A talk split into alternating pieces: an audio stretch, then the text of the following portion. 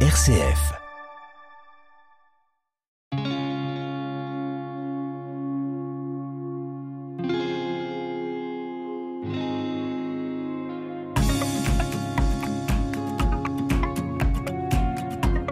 Charles de Foucault vient d'être euh, canonisé à Rome. Pauline Jaricot s'apprête à être béatifiée dimanche prochain, 22 mai à Lyon, avant le religieux français, euh, célèbre ermite du désert, mort en martyr, et la mondaine lyonnaise engagée aux côtés des canuts. D'innombrables autres figures ont accédé à, ces titres donnés par l'Église, de Martin à Clovis en passant par euh, Saint Dominique jusqu'au sein de notre temps. Pourquoi l'Église érige-t-elle des saints? L'Église a-t-elle une stratégie? Les figures de saints correspondent-elles finalement à des attentes euh, d'une société donnée? On en parle avec Samuel Pruvot, rédacteur en chef euh, au magazine Famille chrétienne. Il est l'auteur euh, du livre Nos ancêtres les saints, petite histoire missionnaire de la France, est aux éditions du Cerf. Le béaba du christianisme, Pauline de Torsiac. Samuel Pruvot, bonjour. Bonjour Pauline. Alors de tout temps, l'Église a érigé des saints, c'est ce que vous nous disiez euh, la semaine dernière, euh, ce dimanche 15 mai, un Français, Charles de Foucault, euh, a justement été l'un d'entre eux. Pourquoi l'Église et, ses fidèles ont, besoin de ces figures? Bah Finalement, le précepte fondamental de l'Église, c'est suivre le Christ et parfois, ça peut sembler un petit peu flou, un petit peu vague, un petit peu compliqué. C'est pour ça que dès le départ, l'Église a proposé en fait des modèles, des modèles d'humanité en fait. Non seulement il y a l'humanité du Christ évidemment, mais euh, il y a des humanités de surcroît. On a parlé de, de Saint Étienne, mais ça peut être ça peut être Saint Pierre, ça peut être aussi des, des saints laïcs. Et du coup, ça permet, euh, vous savez, l'image d'une locomotive euh, notre seule locomotive, c'est Dieu et c'est le Verbe incarné, c'est Jésus-Christ. Mais en fait, si l'humanité peut être sauvée, c'est que toutes les locomotives, on va pouvoir accrocher des wagons à cette locomotive. Et en fait, l'idée d'une église dépourvue de sainteté ou de culte de la sainteté, ben, ça serait en fait une locomotive qui, irait à fond, qui est celle de Jésus-Christ. Mais euh, Jésus-Christ n'a pas besoin euh, d'être sauvé, c'est lui le salut. Et du coup, la sainteté, pour moi, c'est un petit peu, je prends une image un peu triviale, hein, mais c'est tous ces wagons que l'Église accroche et qui nous montre un peu comme des enfants qui jouent au train en disant mais c'est tout à fait possible de s'accrocher au wagon et d'avancer et d'être tiré par cette locomotive qui est le Christ. Et du coup, laissez-vous accrocher et soyez un wagon de plus dans cet immense train que le, Seigneur Jésus a fait partir bah, depuis le premier siècle. Donc des premiers martyrs chrétiens à Carlos Acutis, le guide de Dieu, jusqu'à l'ermite du Sahara et la lyonnaise Pauline Jaricot, c'est comme ça que l'Église choisit ses saints, ce sont ces wagons derrière le Christ. Est-ce qu'elle a une stratégie, l'Église catholique? Alors c'est une très bonne question parce que ça paraît une question un peu impertinente en disant mais en fait euh, l'Église catholique c'est pas euh, c'est pas le groupe Coca-Cola, euh, c'est encore moins Twitter avec Elon Musk, donc l'Église n'a pas de stratégie. Bah, en fait, elle a une stratégie au sens mystique.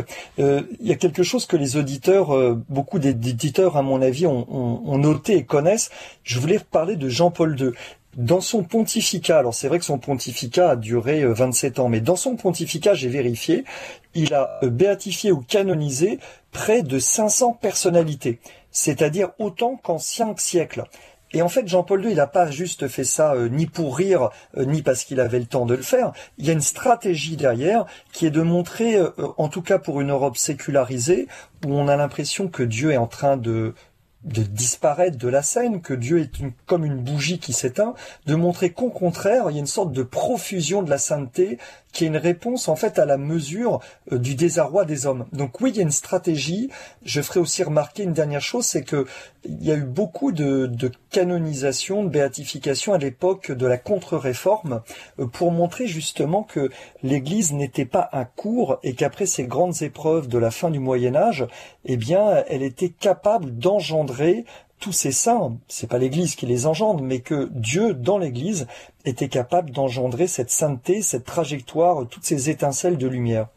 Est-ce que finalement, si on prend l'exemple, euh, les exemples récents de Charles de Foucault et de Pauline Jaricot, deux figures finalement euh, qui aimaient la vie, qui étaient euh, comblées matériellement, mais qui étaient finalement en quête de quelque chose, de Dieu, sont des exemples concrets dans notre société aujourd'hui de cette recherche de transcendance tout simplement. Oui, je, suis d'accord avec vous et au sens même d'une prise de risque parce que chez Charles de Foucault, il y, a, une immense prise de risque. Alors on dira, ben, il était déjà explorateur au Maroc avant de se convertir, donc c'est un homme qui prenait des risques. Oui, mais il prenait des risques inconsidérés, euh, mais il prenait pas des risques pour Dieu. Et là, ce qui est dingue, c'est qu'il va prendre le risque d'entrer à la trappe, il va prendre le risque du célibat, et puis à la fin, il va prendre le risque euh, ben, d'aller vivre avec les Touaregs très très loin ben, de tous ses amis, et puis euh, ben, de ses bases euh, françaises qu'il aimait tant.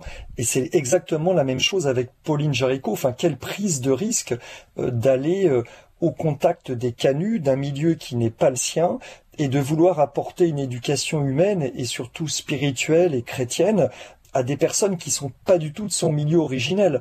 Et cette prise de risque, je pense que c'est un modèle qui parle toujours. On voit bien euh, dans la Genèse, par exemple dans l'écologie, il y a une volonté de prise de risque. Cette prise de risque, elle est, elle est pour l'instant euh, souvent euh, humaine et plus ou moins éclairée. Mais c'est beau de voir que des chrétiens, eux aussi, au nom de Dieu, et surtout de l'amour de Dieu évidemment, peuvent prendre des mêmes risques et se mettre en danger au nom de Dieu une prise de risque au nom euh, de Dieu pour l'amour de Dieu, mais aussi une forme de charisme et, un côté un peu avant-gardiste. Euh, oui, euh, exactement. Je pense à Charles de Foucault, il y a, il y a, Pauline Jaricot aussi, avec ce qu'elle a, pu faire avec les canuts. Ben, effectivement, les, les, uns et les autres, ils sont avant-gardistes parce que Charles de Foucault nous montre qu'un dialogue très nourri et durable est possible avec les Touaregs, c'est-à-dire avec des musulmans. Alors je pense qu'à son époque, on devait un peu douter et beaucoup douter finalement de sa démarche. Aujourd'hui en France, eh ben, on voit en fait la difficulté bah, de discuter parfois avec nos compatriotes musulmans. Du coup, Charles de Foucault devient un, exemple d'avant-garde tout à fait euh, étonnant et très fructueux. Et c'est quand même la même chose avec Pauline Jaricot, où finalement notre catholicisme aujourd'hui, euh, et c'est pas un reproche, mais beaucoup de catholiques aujourd'hui appartiennent à un milieu euh, bourgeois et plutôt privilégié. Et le fait que Pauline Jaricot ait, voulu justement accrocher les wagons de ce montre ouvrier, eh bien, c'est un exemple pour nous pour accrocher, ben, en fait, tous ces gilets jaunes d'aujourd'hui qui, pour la plupart, ne sont pas hostiles au Christ, mais qui va parler de Jésus-Christ aux gilets jaunes Eh bien, très souvent, pas grand monde. RCF, le béaba du christianisme. Comment l'Église choisit-elle ses saints? A-t-elle une stratégie? On en parle avec vous, Samuel Pruvot. Vous êtes l'auteur de Nos ancêtres les saints, petite histoire missionnaire de la France aux éditions du CERF. Est-ce qu'il y a des, influenceurs de saints On l'a compris, euh, on peut devenir saint une fois que euh, la personne est, décédée. C'est toute euh, une démarche, on l'a vu la semaine dernière. Il faut d'abord être vénérable, bien heureux. Les étapes peuvent être longues. Mais est-ce qu'il y a justement des personnes qui agissent peut-être en coulisses pour faire avancer la cause? Oui, vous avez tout à fait raison, et c'est important de le, de le noter, de le souligner. En, fait, il y a des influenceurs qui s'appellent euh, même, euh, c'est leur vrai nom, hein, des promoteurs des saints, et du coup, euh, la promotion d'un dossier, ou plus exactement d'une cause, ça prend du temps, ça prend de l'argent. Parce qu'encore une fois, la grâce, elle est du côté de Dieu, et du côté de l'Église, eh ben, il y a tout un travail laborieux et, humain de discernement. Donc ça serait vraiment très naïf de croire en fait que les saints tombent comme des météorites euh, sur le Vatican. C'est pas du tout ça. Il y a des gens qui sont des promoteurs de la cause et qui vont faire connaître concrètement auprès d'une congrégation, auprès d'un évêque, euh, la vie de telle ou telle euh, personne dont ils estiment qu'il a une réputation de sainteté, et puis ça va enclencher le processus. Alors, c'est vrai que certains esprits font remarquer à juste titre bah, qu'il y a plus de saints et de saintes italiens, euh, de congrégations italiennes, que de saints issus de l'Afrique noire. Bah, tout simplement pourquoi? Bah, Parce qu'en Afrique noire, il y a moins de temps et surtout moins de moyens euh, pour avoir des promoteurs, pour faire monter, j'allais dire, les dossiers. Ça ne veut pas dire qu'il y a moins de saints en Afrique noire qu'en Italie, évidemment. c'est aussi une question d'argent. un processus. Hmm. Bah euh, oui, de temps euh, et d'argent. Alors l'argent, c'est pas des mécènes qui vont payer pour que euh, leur papy ou leur oncle soit déclaré saint, hein, on est d'accord. Mais c'est quand même à la fin du temps et un investissement financier. En fait, l'investissement financier, euh, c'est pas pour payer la congrégation pour la cause des saints, hein. c'est pour financer des enquêtes, parce que c'est des enquêtes très longues. Donc il y, a, une part d'enquête médicale, mais il y a une part d'enquête historique et archivistique, et c'est des enquêtes très longues et très coûteuses.